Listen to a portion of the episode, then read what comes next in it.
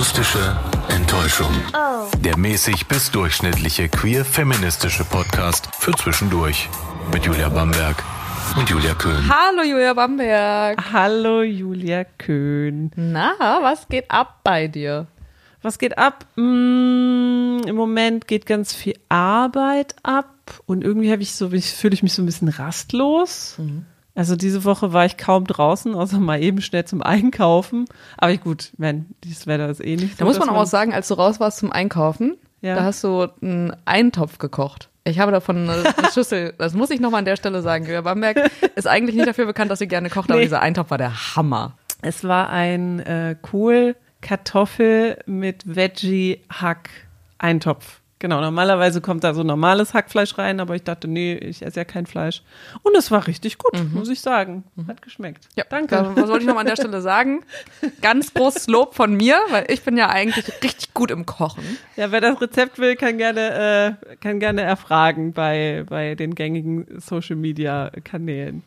Aber es soll ja heute nicht ums Kochen gehen, Mensch. Nee. Aber weißt du, was ist? Ich fühle mich heute oder jetzt so die letzten Tage produktiv, muss ich sagen. Das ist schön. So, dass wirklich auch ganz viel geschafft wird. Ja. Ja. So geht's mir ein bisschen auch mit mir, mit mir selbst. Ja? Also ich nehme das auch so wahr. Also jetzt der, der November hat so richtig, hat mich richtig, richtig runtergezogen. Ei. Also vor allem jetzt nach der, nach dieser Corona-Erkrankung, davon haben wir ja auch letzte, letztes Mal erzählt. Also es war schon, ach, ich weiß nicht, habe ich mich schon nicht so gut gefühlt, muss ich sagen. So Ja. langsam nimmt es wieder Fahrt auf, dass ich mich so ein bisschen heraus, rausziehe und ähm, mich wieder ein bisschen engagiere für Dinge, die auch so außerhalb der Arbeit passieren. Und ich glaube, also ich habe auch Lust irgendwie so auf Aufträge, die, keine Ahnung, auch mal was anderes so aus meiner, aus meiner Bubble wieder heraus ein bisschen mehr zu machen. Also ähm, ja, also so langsam gibt es wieder einen Auftrieb und da freue ich mich das sehr drüber. Und apropos produktiv und engagiert, das ist ein gutes Stichwort, ähm, denn unser Gast, den wir heute eingeladen haben, ist auch sehr engagiert und sehr produktiv und zwar in einem ganz bestimmten Themenfeld. Wir wollen heute über die Gender-Leitlinien für Bremen sprechen. Keine Sorge, wir erklären natürlich alles nochmal ganz genau. Aber erstmal herzlich willkommen hier bei uns im Podcast, Mandel Peiran. Hallo. Bevor wir anfangen, wollen wir mal ein bisschen was über dich erfahren, so Facts. Was, was müssen wir über dich wissen?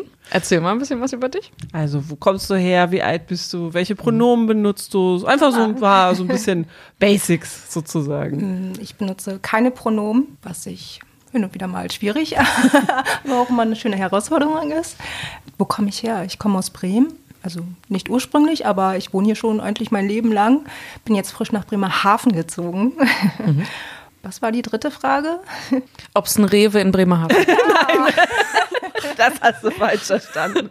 Nee, einfach nur, äh, weiß ich nicht, was so, was, was bewegt dich so? Was machst du so? Oh ja, vielleicht so Interessen oder Hobbys oder Ja, Ich zocke gerne. so. Geil.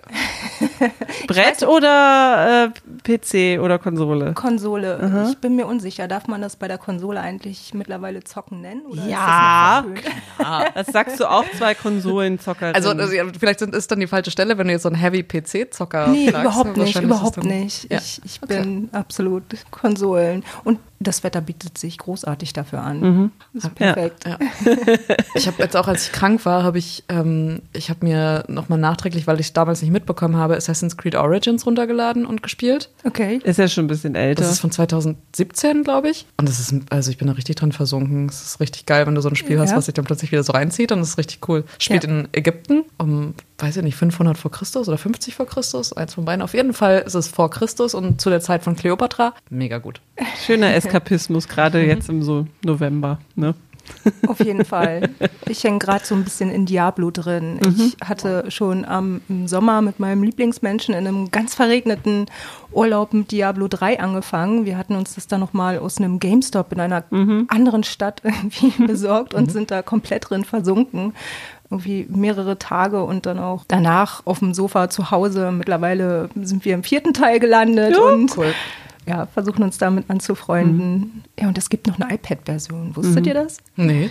nee. Diablo? Ja, ja, das heißt dann Diablo Immortal oder so. Ah, ja. Das ist aber auch, auf jeden Fall hat es auch Suchtpotenzial. Das ist ganz schwierig für mich. Das ist ja schon richtig plattformübergreifend, dass Ja, du dann in die. Reihe reingestürzt bist. Ja. Es ist ein bisschen schwerer, oder? Also Diablo ist, glaube ich, so ein bisschen, ist ein bisschen, also so schwieriger zu zocken, also herausforderungsmäßig, oder? Ja, Teil 4 ist dann schon auf jeden Fall eine Herausforderung. Teil 3 war echt easy reinzukommen und äh, einzusteigen und durchzuziehen. Und es war eher schwer, da wieder den Ausgang zu finden. Wir sollten Mandel mal Lies of P zeigen. Oh je. Ich bin gespannt. Aber wir schweifen ein bisschen ab. Also Ja. du talkst gerne. Ähm, was machst du eigentlich beruflich? Ich ähm, bin Genesungsbegleitung. Okay, ich äh, muss gestehen, das habe ich noch nie gehört. Ja, das geht vielen so. Das ist total okay. Das ist keine Wissenslücke. Nein, ähm, das bedeutet, äh, ich habe irgendwann in meinem Leben mal eine Psychiatrie- und Krisenerfahrung selbst gemacht. Ich habe ähm, die verschiedenen ähm, Aspekte des Hilfesystems auf Nutzerinnenseite so ein bisschen kennenlernen dürfen oder müssen, Müssen, wie auch immer, ja, sei es wie es soll. Ja, ich, mir geht es gut, das finde ich super und ich hatte, ähm, es gibt hier in Bremen eine Möglichkeit, das nennt sich dann Ex-In, das ist eine Qualifizierungsmaßnahme oder es ist eine Möglichkeit zur Qualifizierung zur Genesungsbegleitung, wo man innerhalb eines Jahres in verschiedenen Modulen nochmal ähm, äh, Möglichkeiten und Methoden lernt, wie man dieses Wissen, was man in der Zeit erreicht hat oder erlernt hat oder äh, einfach indirekt auch mitgenommen hat, weitergeben kann. Das heißt, du switcht quasi Ja. Seiten und hilfst anderen Ja. betroffenen Menschen quasi auch den Weg in die Gen Genesung zu finden. Ja, Oder, oder ich schraube ein bisschen mit an den Strukturen und äh, habe viel mit Mitarbeitenden im Okay. Hilfesystem dann auch zu tun. Also diese, diese Seite gibt's auch. Aber ja, die klassische Genesungsbegleitung ist oftmals äh, ja, ein Ergänzungsangebot zu den bestehenden Hilfsangeboten, wo Menschen wie ich dann halt mit anderen Menschen ähm, Kontakt sind, meistens durch Gespräche oder, oder Angebote und ja, dadurch auch noch mal ein bisschen Motivation, Unterstützung und Hoffnung geben können. Sehr cool. Wir wollen ja heute über die Genderleitlinien sprechen. Ja. Ähm, du ähm, engagierst dich in Bremen für eine ge- geschlechtergerechte psychiatrische und Suchthilfeversorgung. Ähm, was können wir uns darunter vorstellen, so genau? Also ist es auch das, was du, was du uns gerade beschrieben hast? Also Mm, Das ist ein, ein Aspekt des Ganzen. Also die Genderleitlinie oder überhaupt Geschlechtergerechtigkeit oder ähm, auch das Mitdenken von geschlechtlicher Diversität äh, ist ja immer noch etwas Neues und was vielen Menschen auch Unsicherheit bereitet. Auf allen Seiten, das, sowohl Mitarbeitenden als auch NutzerInnen. Es gab 2011 wurden schon mal Genderleitlinien veröffentlicht durch die Behörde und ähm, das hatten damals auch, das, das hat die, die gleiche AG Gender formuliert und konzipiert und veröffentlicht, die es auch heute noch gibt, nur halt in komplett anderer Zusammensetzung, weil es ist schon echt unfassbar viele Jahre her. Aber damals war das eben noch alles sehr, sehr binär gedacht. Alles war sehr auf Mann und Frau oder männlich und weiblich beschränkt. Und mittlerweile, das war dann unser Ansatz nochmal gewesen, wirklich alle Menschen mitzudenken, alle Geschlechter. Das heißt auch Menschen, die nicht binär sind, Menschen, die trans sind, Menschen, die intergeschlechtlich geboren sind, weil das nochmal komplett andere Lebensrealitäten sind, die das Hilfesystem oftmals überhaupt nicht mitdenkt. In psychiatrischen Einrichtungen oder psychiatrische Einrichtungen ist schwierig, äh, in Kliniken, schon allein bei der Zimmeraufteilung oder äh, fällt das mal dann komplett raus und da ist auf jeden Fall noch ganz, ganz viel Luft nach oben, aber auch in vielen anderen Bereichen. Das ist krass. Also 2011 hat man da schon versucht, irgendwie so leidlich. Kannst du mal eben, wie es, wie so die Historie, also die Historie ist des Ganzen? Eben 2011 hat es dann nur angefangen. Ähm, und wie waren so die Steps? Also bis jetzt zu den, bis zum Heft, das wir hier quasi vor dir liegen sehen? Also wie die ganzen Prozesse dazwischen waren, kann ich jetzt Ja. nicht unbedingt sagen, weil ich diese dann eher als nutzende Person Ja, wahrgenommen habe und äh, für mich da andere Sachen im Vordergrund standen. Aber ähm, 2011 wurden schon mal Genderleitlinien veröffentlicht. Also da hat sich eine Gruppe von Menschen zusammengesetzt und nochmal äh, in den Fokus gestellt, dass, dass, dass es, also es gibt frauenspezifische oder geschlechtsspezifische Angebote, um Ja. die nochmal auch zu benennen, ganz klar, oder wo auch die Unterschiede sind, ähm, dass Männer Depressionen anders erleben zum Beispiel als, als Frauen und ähm, Vielleicht auch andere Symptome oder sowas, ne? und dass ja. es auch anders wahrgenommen wird. Menschen werden komplett anders gelesen und behandelt im Hilfesystem, je nach Geschlecht. Ja. Kannst, kannst du ein Beispiel nennen dafür? Ich weiß nicht, ob ihr das so ein bisschen mitbekommen habt, ähm, auch in sozialen Medien, wie, wie Männer Depressionen erleben. Ähm, dass es, so ein bisschen, ja. Dass es äh, für Männer oftmals versteckter ist und dann viel mehr gleich assoziiert wird mit Suchtproblemen und Aggressionsproblemen. Und Frauen wird öfter mal eine Depression nachgesagt, wenn sie halt ruhig sind, wenn sie, wenn sie sich zurückziehen, also eher ängstlich. Hm ähm, isoliert. Also das eher das eine ja, so klein ja, ja. Und, und, und ruhig und das andere aggressiv mhm. und nach außen gehend sozusagen, ja. Also, so ungefähr. Ja, so in etwa. Auch das, das äh, Thema Medikamente ist oftmals einfach, ähm, es ist zu viel, wird da werden da männliche Menschen ja, irgendwie ja, ja. in den Fokus. Ja, das ist dann ja, genau. so der Standard und davon ausgehend, okay, Frauen brauchen dann vielleicht etwas weniger und also mhm.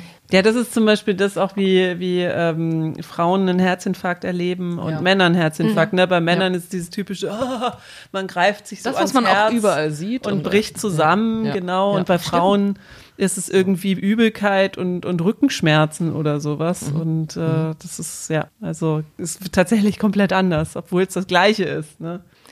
Also, also in die Richtung wird es wahrscheinlich ja, auch ja. gehen. Ne? Auch bei Frauen wird dann schnell mal ähm, das Problem in, in, irgendwelchen Nichtigkeiten gesehen. Mhm. Also ich weiß nicht, ob es jetzt mittlerweile immer noch so ist. Ich könnte mir vorstellen, dass ja.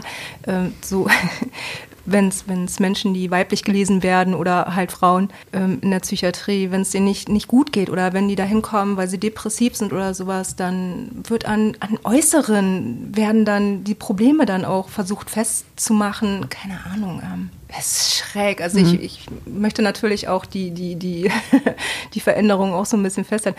Ähm, also ich selbst habe das irgendwie mal in jungen Jahren erlebt, als ich durch Medikamente zu viel zu, oder sehr viel zugenommen habe, äh, dass mir mein Arzt oder mein Behand ja doch mein behandelnder Arzt mir nahegelegt hat, ich soll ein bisschen abnehmen, dann würde es mir auch besser gehen. Mhm. Ich kann mir nicht vorstellen, dass das Männern ja, ja Zugespräch, ja. also zugesprochen wird oder mhm. dass denen das so nahegelegt wird, dass das dann, dann Probleme ja. behebt. Mhm. Also ich glaube, also ich, ich glaube, ich habe das auch schon mal so, weiß ich nicht, glaube ich, vom, von, von, von Männern auch gehört. Also ich weiß nicht, vielleicht von meinem Vater oder so. Also dass, dass ihm auch irgendwie gesagt wurde, so dieses und dieses Problem, aber das waren gesundheitliche Probleme, ja. wo er dann meinte, so mit Abnehmen und Sport könnten sie das irgendwie beheben. Also das wird auch Männern irgendwie so gesagt, aber mhm. das ist ja was, was so, was jetzt nichts mit seiner Psyche zu tun gehabt hat also es hat ja, nichts, es hatte, ja, es war schon eher was bei, bei dem, keine Ahnung, sowas wie irgendein Bluthochdruck halt. Und ja, ist vielleicht das ist, schon das, was ganz anderes. Also wenn ich das mal versuche zu interpretieren, was dein Arzt damit dir vielleicht sagen wollte, dass es so, dass vielleicht dein äußeres ja, Erscheinungsbild genau. sozusagen ja. dich depressiv macht und wenn du abnimmst, dass mhm. du dich dann wohler fühlst. Also da kommt ja so viel zusammen, einfach diese, diese gesellschaftliche Scheiße, dass man, genau. dass man irgendwie auszusehen hat, um äh, genau, um sich wohlzufühlen. Also ja, also ich denke mal, dass es in diese Richtung ja, gehen jeden Fall. Also ne? es wird ganz, ganz viel so mit Standards und Normen ja. gespielt und, und das ist dann so ja. die Herangehensweise, und was, was Menschen helfen können. Aber also, es ist wirklich sehr viele Jahre her. Aber dennoch, das ist mir so ein bisschen im, im Kopf geblieben, wo ich dachte, was für ein Quatsch. Also ich glaube, ich weiß es nicht mehr ganz genau. Ich glaube, ich bin kurz danach dann auch gegangen. Mhm. Nee, Verstehe ich. Das hilft mir nicht. Ja. Genau, deswegen ist es auch gut, dass es dann so, so Leitlinien oder dass man halt den Versuch erstmal startet, da irgendwie so ein, ja, so, ja. wo man sich dran langhangeln kann, dass ja. es da tatsächlich Unterschiede gibt. Und du hattest gesagt, eben am Anfang waren es nur quasi Männer und Frauen mhm. binär. Ja, ne? aber es war auch schon mal irgendwie auf jeden Fall ein Fortschritt, weil mhm. so konnten sich auch ähm, Frauen- und Männerspezifische oder geschlechtsspezifische, in diesem Fall Frauen- und Männerspezifische Angebote besser nochmal bilden. Mhm. Weil es ist nicht nur so, dass, dass Frauen unter Gewalt zum Beispiel leiden und ähm, dann mit den Auswirkungen zu kämpfen haben und dafür auch auf jeden Fall ähm, Safe Spaces brauchen und äh, ganz konkrete Angebote, mhm. um sich geschützt und sicher zu fühlen, um zu heilen, genesen, um wieder zu wachsen, keine Ahnung, also was auch immer ein Mensch dann gerade in dem Moment braucht. Es gibt auch viele Männer und es gibt noch mehr Menschen, die weder männlich und weiblich sind, wie wir heute hier auch ähm, besprechen werden mhm. oder mhm was eben diese Leitlinie nochmal mit auf. Aber das ist auch schon zehn Jahre her. Nein, Moment mal. Das, das ist jetzt zwölf Jahre, zwölf Jahre zwölf, her. Ja. Mhm. Ich bin 2020, äh, 2000, ja, Anfang 21, ja, 2021, genau, bin ich mit eingestiegen. Stimmt, das war so ähm, mhm. nach der krassen Corona-Zeit. Und diesen ganzen Lockdowns bin ich dann da so mit eingestiegen. Ich hatte viel Zeit, viel Energie, die musste irgendwie raus und das mhm. war mein Thema mhm. und hatte da auch diese ähm, Möglichkeit gehabt, da in mhm. der AG mitzuarbeiten. Und mhm. was wollte ich jetzt sagen? Jetzt habe ich irgendwie meinen Faden verloren. ich kann ja nochmal nachhaken. Ähm. ähm, es, ist ja, es ist ja so gewesen, dass es eine Studie gab, richtig? Die, äh, dass 120 Leute daran teilgenommen haben ähm, und dass daraus die neuen Leitlinien äh, festgelegt wurden anhand von, ähm, also ich habe das jetzt so gelesen, das ist so, Nick? Nein, nein, ah, okay. nein, das ist vielmehr, ist es okay. parallel zueinander gelaufen. Mhm. Ich, ich hatte damals, ich hatte mich da eigentlich beworben für ein Praktikum oder sowas, um selbst so ein bisschen bisschen davon zu lernen, denn ich, ich zu dem Zeitpunkt wusste ich ja selbst auch nichts. Also ich kannte das Hilfesystem nur aus als ja aus Nutzerinnenperspektive und kannte so die Strukturen dahinter nicht und habe mich dann, also es war auch ein Angebot äh, der der des Projekts das, das war ähm, das Projekt Doing Gender. Das waren zwei Menschen, die sowohl die AG moderiert haben und äh, somit dann auch äh, institutionsübergreifend Informationen gesammelt haben, um die Genderleitlinien zu schreiben. Und auf der anderen Seite gab es dann nochmal eine Person, die mehr so im Hintergrund und im wissenschaftlichen Bereich ähm, abgedeckt hat, eine Person aus der Forschung, äh, eine Person, die ebenfalls äh, NutzerInnen-Erfahrung hat. Mhm daraus ist dann eine Gruppe entstanden, eine Nutzerinnengruppe, also Menschen, die das Hilfesystem als, äh, das Wort Nutzerinnen fällt jetzt heute echt oft, mhm. die eben genau diese Perspektive kennen. Das war eine ja. kleine Gruppe und wir haben diese Studie, diese Umfrage komplett allein gestaltet. Also mhm. die war halt ja, NutzerInnen geleitet, diese mhm. ganze Studie. Wir haben die Fragen konzipiert und, und zusammengestellt, wir haben es unter die Leute gebracht, wir haben uns um die Auswertung und um die Zusammenfassung gekümmert. Mhm. Also es war komplett auf unserer Seite. Mhm. Und das war aber auch echt total wichtig, um zu erkennen, welche Bereiche in den Genderleitlinien aufgenommen werden müssen, einfach um dem Ganzen nochmal eine Grundlage zu geben, wo gibt es Probleme, wo sind Barrieren, die einfach existent sind, die man einfach nicht wegreden kann mit, oh, ist ja nicht so schlimm oder so, oder betrifft ja nur ganz wenige Menschen. Mhm. Ist auch etwas total Typisches oder etwas, was ich auch schon selbst sehr oft gehört habe, ist ja, ist ein kleiner Teil der Menschen. Und nein, ist es nicht. Es sind, äh, an unserer Umfrage haben letzten Endes 120 Menschen teilgenommen, mhm. deren, aus, ja, deren äh, Umfragen oder Fragebögen wir dann auch auswerten konnten. Und ein Fünftel aller queeren Menschen erlebt Gewalt mhm. im Hilfesystem. Und ich finde aber auch dieses, dieses Argument, es sind ja nur wenige, aber auch die sollten doch auch ja. respektvoll und tolerant behandelt werden. Ja. Und was ist, was ist falsch daran, äh, irgendwie sich weiterzubilden und, und auch ja. da irgendwie sensibel zu sein, oder? Und oder wie viele Menschen braucht es denn, damit es nicht mehr zu wenige sind? Mhm. Genau. Ja, das, das ist doch so eine verrückte, so ein verrückter Maßstab. Mhm. So. Ja, und auf der, also das, das ist ja immer so diese, dieses Verquere, so erstmal zu sagen, so sind es, äh, dass sich diese Menschen, die das kritisieren, selber schon mittlerweile in der Minderheit sehen, weil sie denken, wir werden überrannt von ja. dieser queeren Society. Und auf der anderen Seite sagen sie dann aber so, keine Ahnung, ich habe es auch unter dem Taz oder dem Taz-Artikel gelesen, äh, der ähm, äh, da gab es auch so einen Kommentar, da gab einen Kommentar, der dann äh, geschrieben hat, ja, ist doch nur eine, ist nur eine Minderheit, genau ja. so geschrieben. Und äh, genau, und auf der anderen Seite sa sagen dann diese Leute, es ist eine Minderheit, aber wir fühlen uns überrannt von dieser Mehrheit mittlerweile. Ja. Mhm. Völlig, ja. völliger Bullshit. Ja, Gender-Ideologie und so. Ja, ja. ganz genau, ja. Genau. Ja. Ja, ähm, war cool. Also, dass, dass Menschen, die es quasi selber erfahren haben, dann auch das konzipiert haben und dann auch wissen, ja. wo sind sozusagen die Knackpunkte ja. und, und wie, genau, wie, wie kann man die behe vielleicht beheben, dass man dann da sozusagen den Anker hat und weitermacht, ne? Das, was aber auch in dieser Umfrage rausgekommen ist, war verrückterweise, wer hätte es gedacht, dass cis-männliche weiße Personen, hetero Personen, am zufriedensten sind und am wenigsten mit Anfeindungen und, und ja, Ausschlüssen Mensch. und Diskriminierung zu tun ist, haben. Ja. Also unfassbar. Mindblowing. Das ist halt so. Also ja. ja, das untermauert das ja umso mehr. Und also wahrscheinlich werdet ihr das ja auch genauso äh, gesehen haben, dass sich so bestimmte, dass man so bestimmte Muster bei, bei Menschen immer wieder erkennt. Also dass so queere Menschen gleiche ja. Erfahrungen irgendwie machen, mhm. richtig? Ja. Ja, auf jeden Fall. Und wenn es dann auch noch ähm, weiblich gelesene queere Menschen sind, dann steigt die Anzahl an der genannten, an, mhm. ja, an den genannten Erfahrungen und an der Menge und Brand, Bandbreite dessen, ja. was man so erleben kann. Mhm. Das ist echt Darf ich dich oder dürfen wir dich fragen, dass, ob du selber solche Erfahrungen gemacht hast? Also identifizierst du dich als nicht-binär? Ja, auf jeden genau. Fall. Genau. Und äh, war, war das damals schon so? Also hast du da auch schon Erfahrungen gemacht oder? Also ich habe nie wirklich so richtig Gewalt, Gewalt erlebt oder mhm. Ausschluss oder sonst irgendwas. Als queere Person, ja, na klar, ich war schon immer queer und ich habe mich da noch nie, ich war da noch nie wirklich leise oder mhm. so. Und schräge Erfahrungen, klar, habe ich auch gemacht, mhm. aber ähm, nie wirklich, wo ich sagen würde, wow, das, das geht so nicht. Nee, das, okay. Das, also für also, mich war das irgendwie okay. Ich ja. habe mich dann auch direkt äh, dann gesagt, also ich konnte mich dann auch in diesem Moment gut wehren oder das ähm, wegpacken, weil es mhm. einfach unangemessen und in diesem Moment nichts zu tun hatte. Aber ja. nein.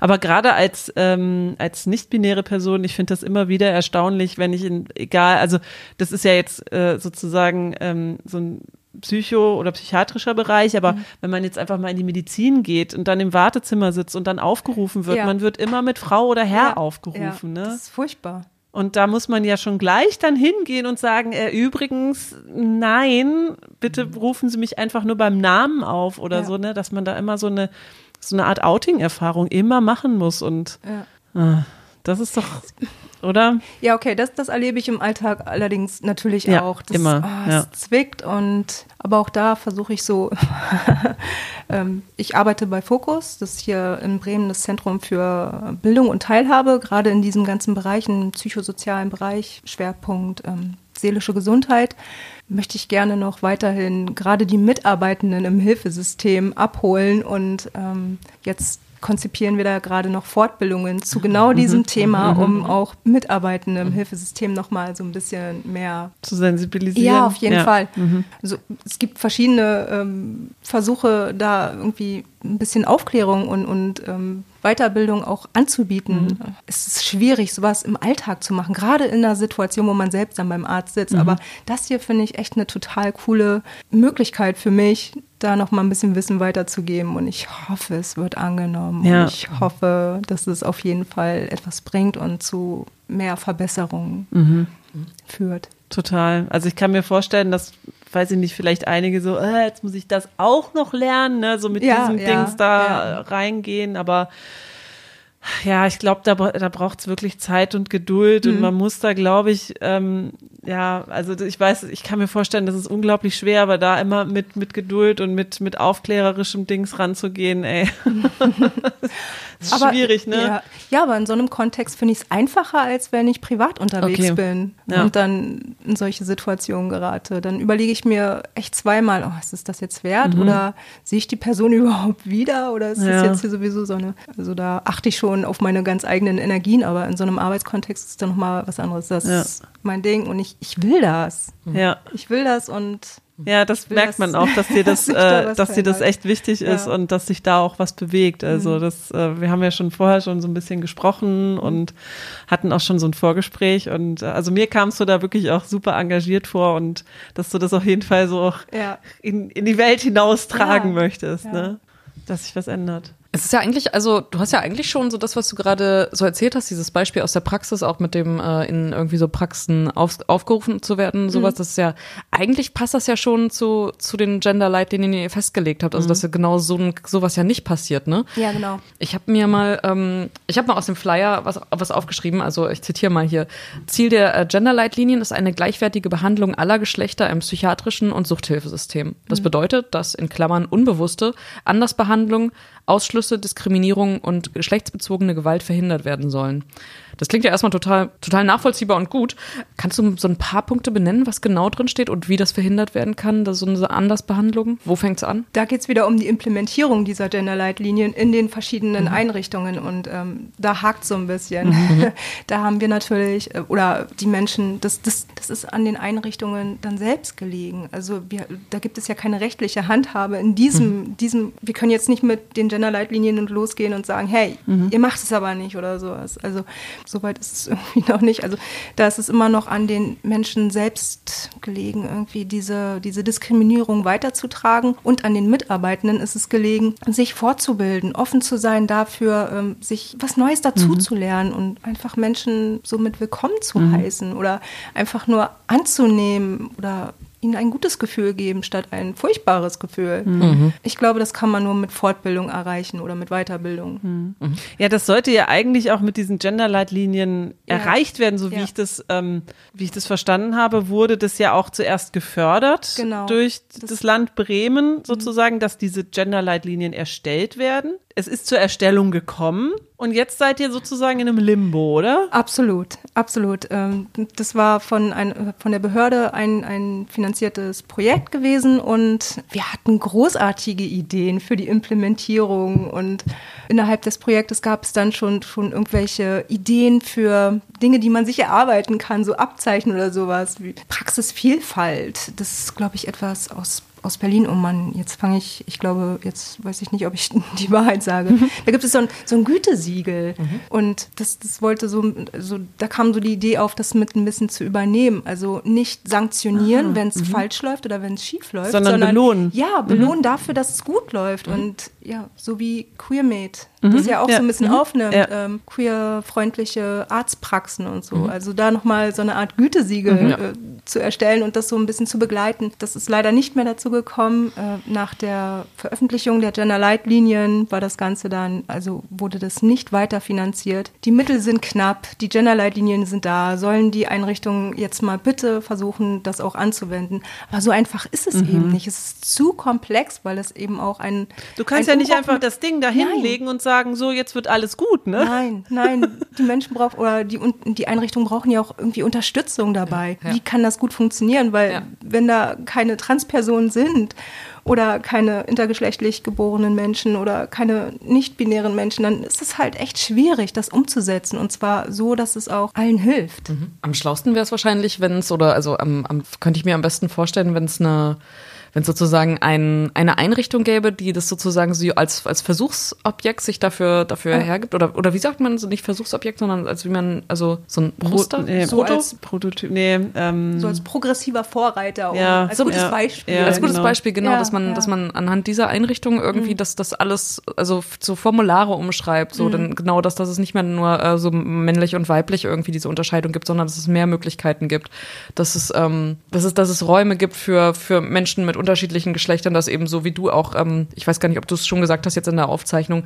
dass, ähm, dass Menschen mit, dass zum Beispiel cis-männliche ähm, Menschen nicht zusammenkommen mit, ähm, mit, Menschen, mit Transfrauen oder was die weiß ich. vielleicht so. Gewalt ja. erfahren haben oder sowas. Ja, ganz genau. Und dadurch das, retraumatisiert werden oder so. Genau, ja. aber dass das irgendwie anhand einer Einrichtung irgendwie versucht wird und sozusagen dann so quasi so, so kann es funktionieren und dann wiederum könnten ja die, die Menschen, die die Erfahrung gemacht haben, das wiederum mal andere Einrichtungen mhm. weitergeben. Das ist eine großartige Idee, aber es funktioniert leider nicht so, weil keine Einrichtung für sich allein existiert, immer ein eingebunden ist in andere ähm, Systeme und keine einzige Einrichtung deckt wirklich das komplette Alles Spektrum ab, ne? ab, wo all diese ganzen Räume, wie jetzt zum Beispiel physische Räume in Kliniken oder mhm. sowas, das können nur Kliniken machen. Mhm.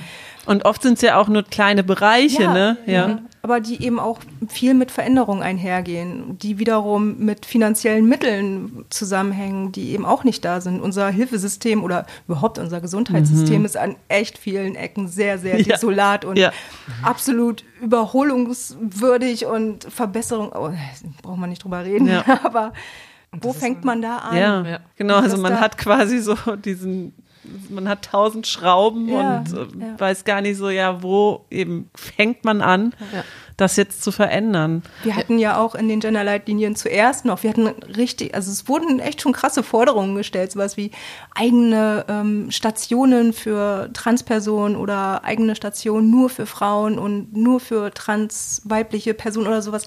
Aber es ist überhaupt nicht umsetzbar. Ja.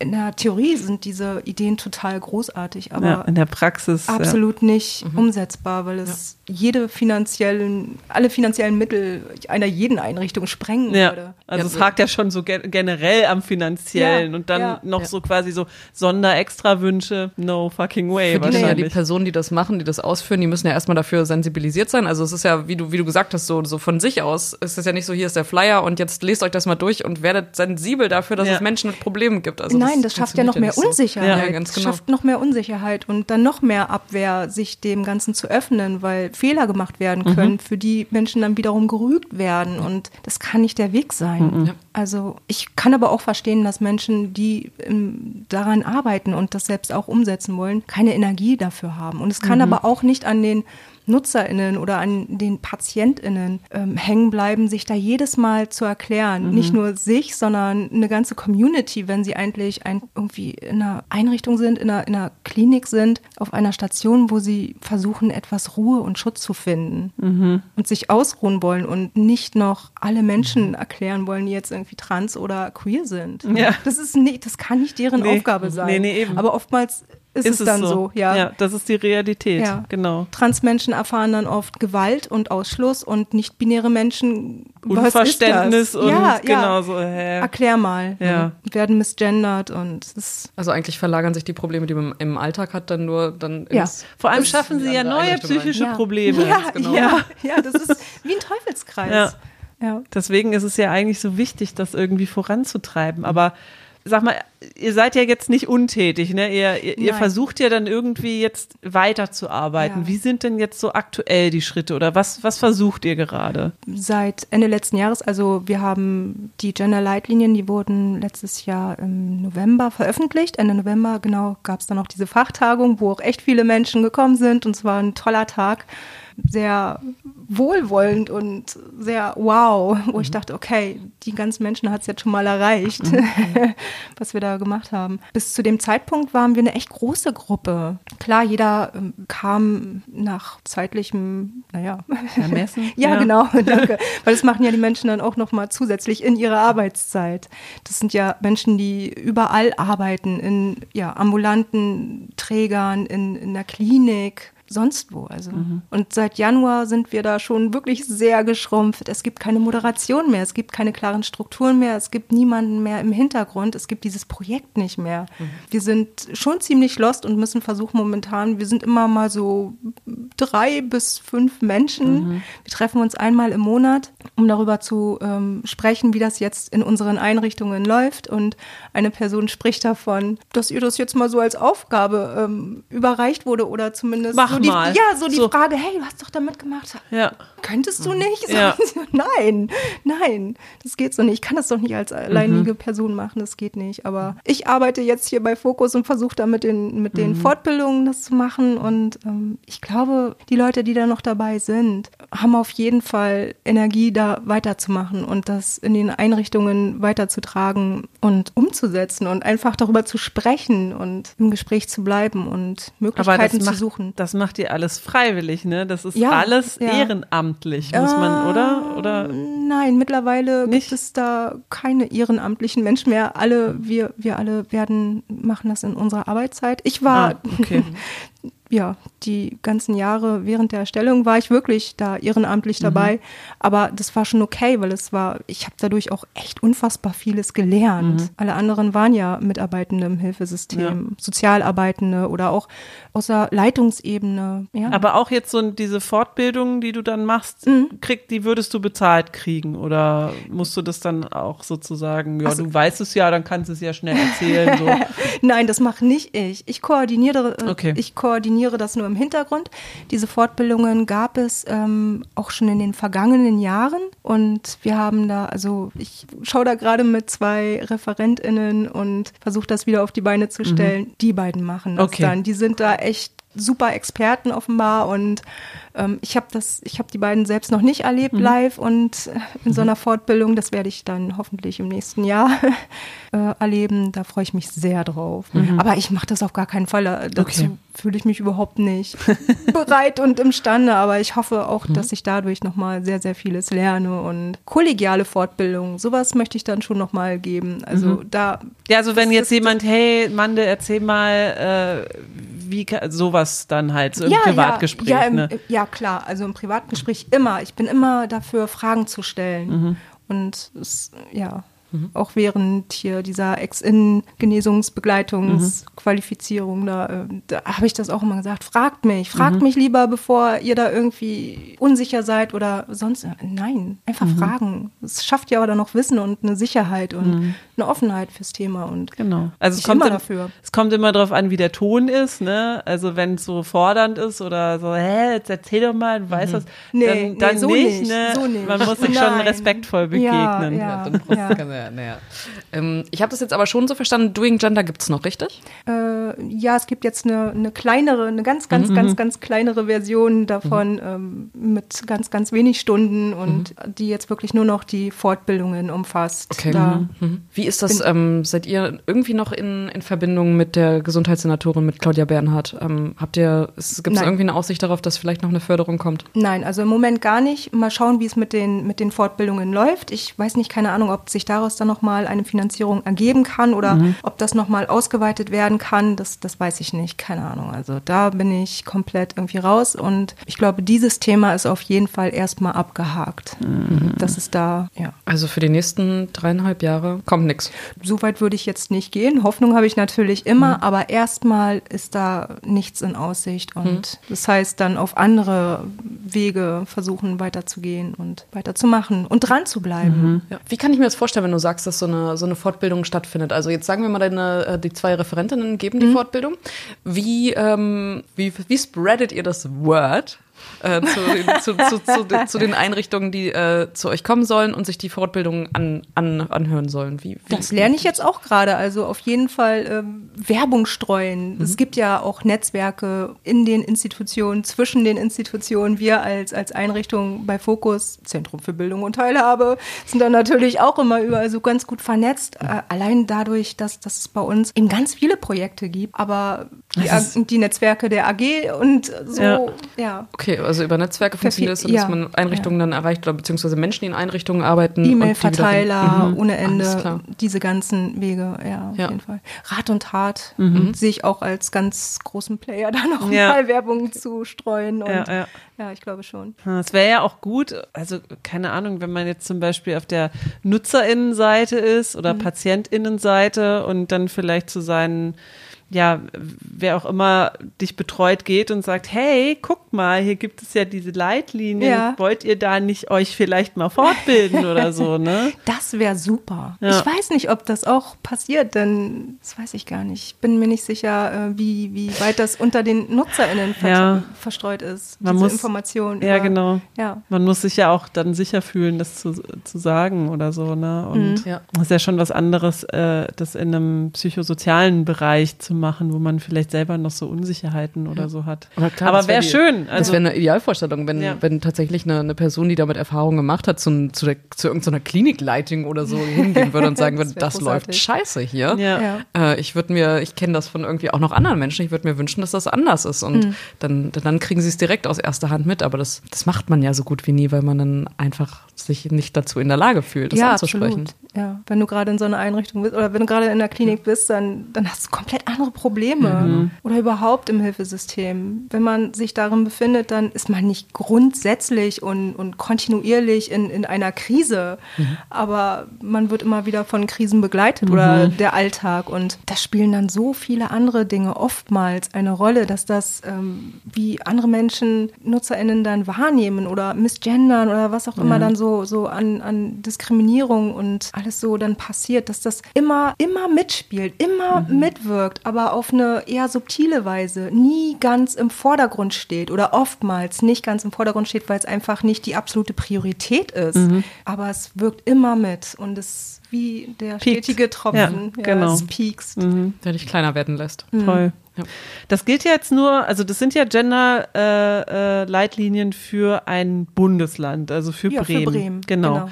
Habt ihr gehört, dass es vielleicht in anderen Bundesländern was ähnliches gibt oder seid Nein. ihr da Vorreiter oder sind wir Vorreiter in Bremen? Zumindest mit Leitlinien? Ja. ja, ich glaube schon, also so ein bisschen. Also wir hatten damals auch noch auf der Fachtagung gesagt, ja, gerne auch ähm, übernehmt es. Mhm. Gerne. Also, das wäre doch auch noch super, ja. ne, wenn man das vielleicht dann auch noch Bundesland übergreifend sozusagen verteilen kann. Genau, wenn man da noch mehr vernetzt wäre und irgendwie ja. das in ja. anderen, also ja, aber das, es wird ja in anderen Bundesländern, es wird ja in allen Bundesländern wahrscheinlich das Problem sein, was Mit Bremen auch hat, nämlich, dass kein Geld da ist. Und wie gut ist dann in den anderen Bundesländern das Hilfesystem wieder aufgebaut? In welchen Strukturen ist das wieder verankert? Und das ist ja dann auch wieder vom Bundesland zu Bundesland total hm, verschieden. Föderalismus, toll. und ich, ich habe heute gelernt, ähm, dass wir in Bremen da offenbar sehr gut aufgestellt sind, auch wenn es dennoch echt mhm. nicht perfekt ist und ganz viel Luft nach oben ist, aber dennoch mhm. ist Bremen da schon ganz gut aufgestellt mit seinen Angeboten und was sich manchmal sehr schräg anhört. Ja. Aber sag mal, wenn uns jetzt jemand hört, also egal auf welcher Seite, ob NutzerInnen oder vielleicht sogar auf der Seite der Leute, die äh, die behandeln. Hm. Das ähm, muss ich auch nicht unbedingt immer ausschließen. Ja, genau, stimmt.